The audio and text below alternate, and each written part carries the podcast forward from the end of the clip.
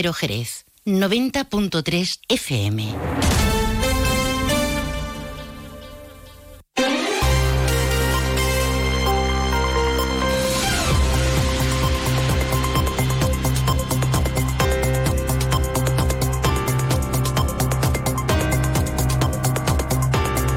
Más de uno Jerez.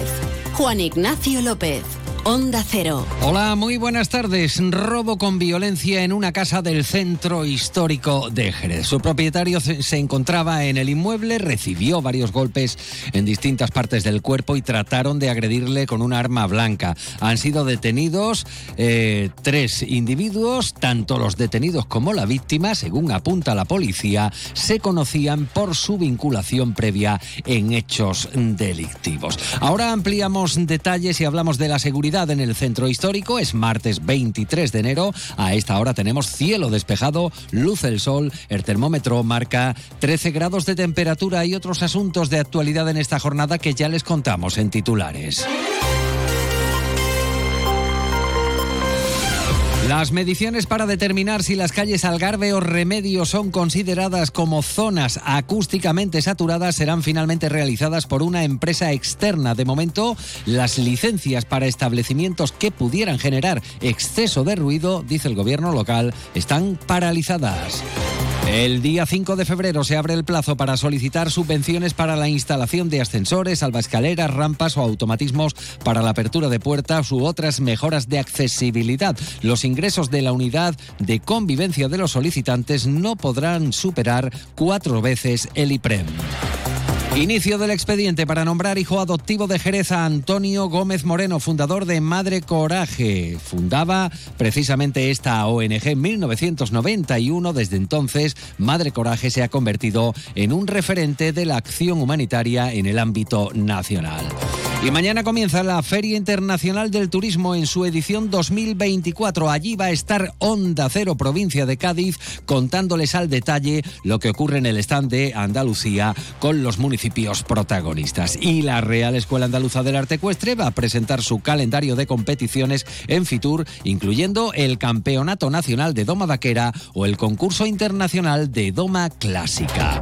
Antes de entrar en materia, vamos a conocer qué tiempo nos aguarda para las próximas horas. Ello, recurrimos, como cada día, a la Agencia Estatal de Meteorología. Marta Alarcón, buenas tardes. Muy buenas tardes. En la provincia de Cádiz tendremos cielo poco nuboso despejado con intervalos de nubes altas y temperaturas en ascenso, alcanzando 22 grados en Arcos de la Frontera y Jerez de la Frontera, 21 en Cádiz, 20 en Rota 17 en Algeciras. Y de cara a mañana seguiremos con un ambiente despejado con temperaturas máximas sin cambios, quedándose en cifras de 24 grados en Arcos de la Frontera y Jerez de la Frontera 21 en Cádiz y Rota 18 en Algeciras. Tendremos aviso amarillo por riesgo costero en Cádiz, Algeciras y también en Rota. Es una información de la Agencia Estatal de Meteorología. Una de la tarde y 38 minutos. Empezamos hoy con sucesos. Hay tres personas detenidas como presuntos autores de un delito de robo con violencia en una casa del intramuro jerezano. Los presuntos autores accedieron reventando la puerta de entrada del eh, inmueble y agrediendo a su morador. El suceso ocurría el domingo 7 de enero, según informa la Policía Nacional. Una llamada ciudadana al 091 alertaba de una agresión a un vecino por parte de tres individuos que habrían accedido a su vivienda para robar. La casa asaltada, ubicada en la zona de intramuros del centro de Jerez, se encontraba habitada en ese momento por su propietario. Eh, los detenidos reventaron la puerta, como decimos, con elementos contundentes. Una vez en su interior, golpearon al morador y sustrajeron los efectos que se encontraban en una de las habitaciones. La rápida llegada de los agentes al lugar permitió localizar en una de las calles próximas a la vivienda donde se perpetró el robo a la víctima de los hechos. Trataba de huir de otro varón que le perseguía armado con un cuchillo de 20 centímetros de hoja y un objeto contundente de grandes dimensiones. Los agentes, tomando las medidas de seguridad oportunas, llevaron a cabo la detención de este individuo por su presunta participación en los hechos descritos, todo tras proceder a desarmarlo e intervenirle las armas que portaba. La investigación por los agentes especializados en delitos violentos de la Policía Nacional ha culminado con la detención de los dos restantes implicados en los hechos. Las pesquisas han podido desvelar que entre los detenidos y la víctima existía una relación anterior vinculada a su participación conjunta en hechos delictivos previos. Los detenidos fueron trasladados a dependencias policiales donde quedaron ingresados en calabozos hasta que fueron puestos a disposición del juzgado número 3 en funciones de guardia.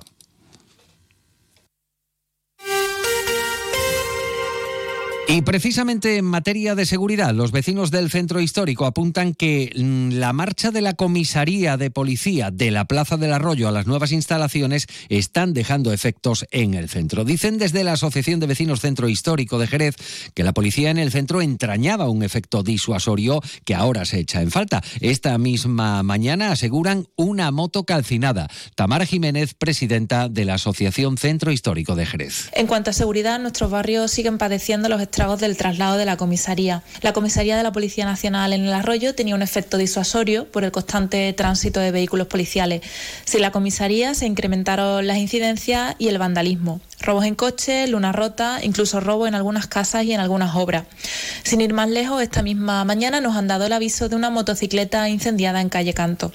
Esperemos que se tomen medidas ante esta situación con la más premura posible.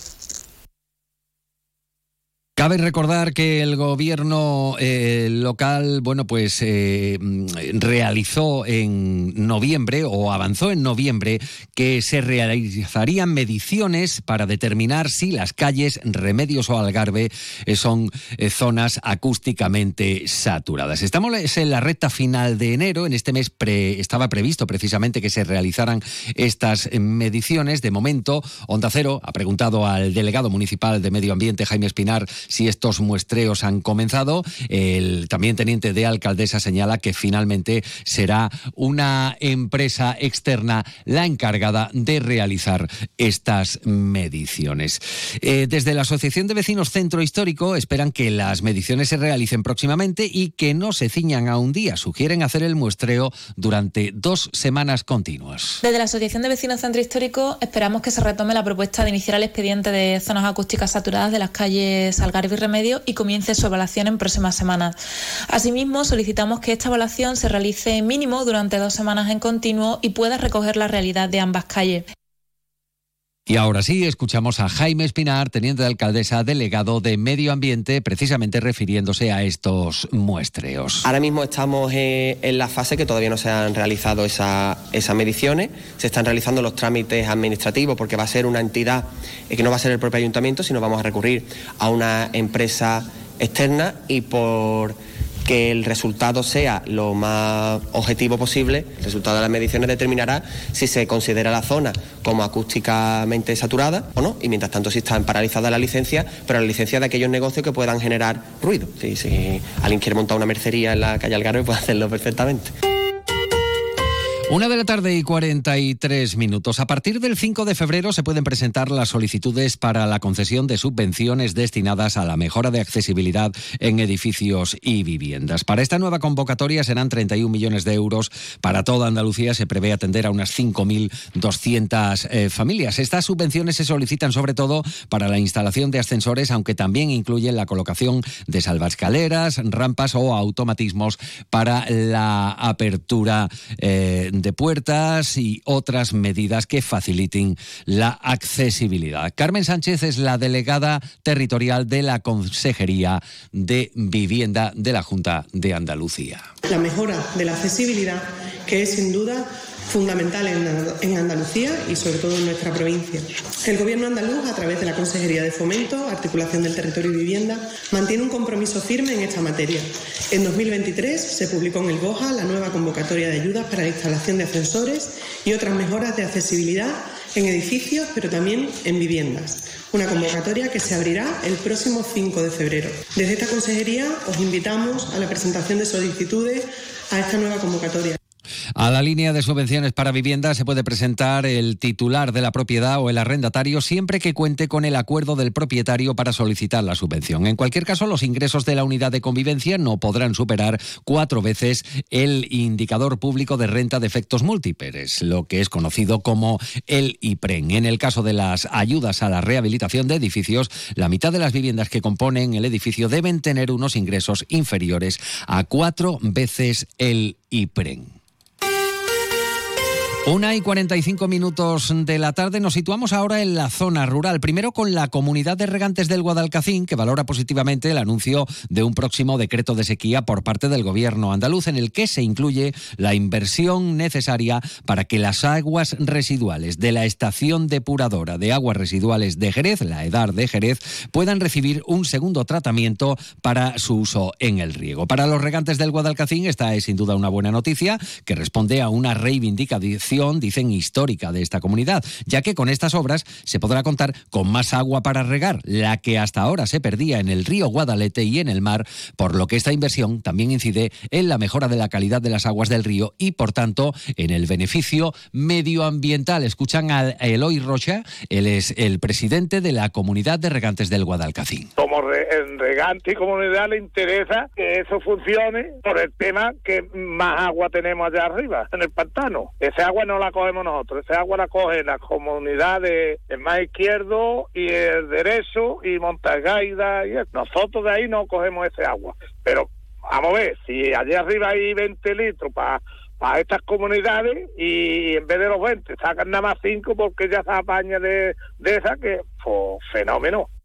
Asimismo, para la comunidad de regantes del Guadalcacín es un acierto apostar por la cuenca del Guadalete y acometer ahora, aprovechando la coyuntura y la disponibilidad de fondos europeos, las obras necesarias para que el riego esté garantizado en épocas de sequía. Porque es un agua que está desperdiciando, ni la puede aprovechar más riego ni para nada. Si hace y la limpia, pues, pues hubiera fenómeno. Nosotros estamos por la laboeza, que no tenían que ver eso hasta antes. Que esos gastos mmm, los tape la Junta de Andalucía.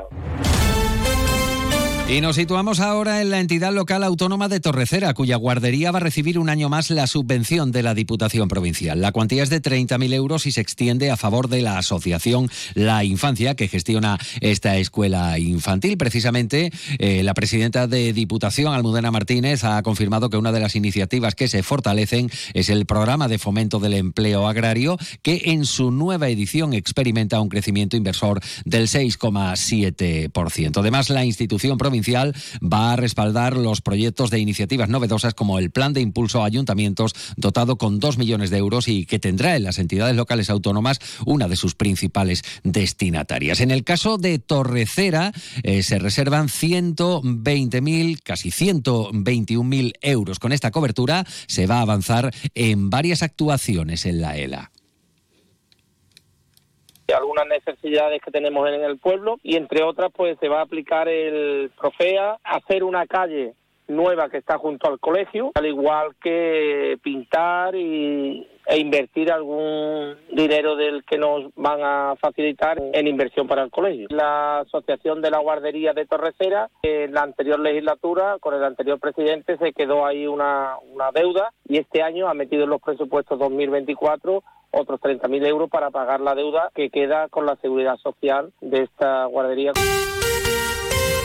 Una y 48 minutos de la tarde, la campaña de recogida de vidrio durante las zambombas el pasado mes de diciembre se cerró con 4.700 kilos de envases reciclados. Hay que recordar que el ayuntamiento, en colaboración con Ecovidrio, convocó un concurso entre las hermandades jerezanas que organizaron zambombas con el que se premiaría a quienes más vidrio recogieran en esas celebraciones. Han sido la Asociación María Auxiliadora de Monte Alto, la Hermandad de la Vera Cruz, la de la Candelaria, las que finalmente han ganado los premios de Ecovidrio al reciclaje en cuanto al reto de recogida eh, reciclado en los eh, de vidrio reciclado en los contenedores tematizados ubicados en la Plaza del Banco, Plaza Belén y Plaza de la Asunción, los premios económicos de 1.000 euros y de 500 euros respectivamente serán para sus bolsas de caridad. Han participado 14 hermandades. Jaime Espinar, delegado municipal de Servicios Públicos. El total del reciclaje que se ha tenido por todas las entidades participantes ha superado las 4 toneladas. Es decir, se ha reciclado en Jerez más de 4 toneladas de vidrio solo con la zambomba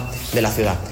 Y hablamos ahora de la iniciativa de Luz Shopping, la cuarta edición del Armario Solidario, iniciativa social que fomenta la circularidad de prendas y que busca dar una segunda vida a prendas en desuso y en perfecto estado que puedan ayudar a los que más lo necesitan. Como beneficiarios, Madre Coraje. Rosario Fernández Gao es Marketing Manager de Luz Shopping. Este es un proyecto que apuesta por la economía circular y por el cuidado del medio ambiente y de las personas. Con esta iniciativa, que estará disponible desde hoy 19 de enero y hasta el sábado. Llegamos así a la hora del relevo. Continúa la información aquí en Onda Cero. Onda Cero Andalucía.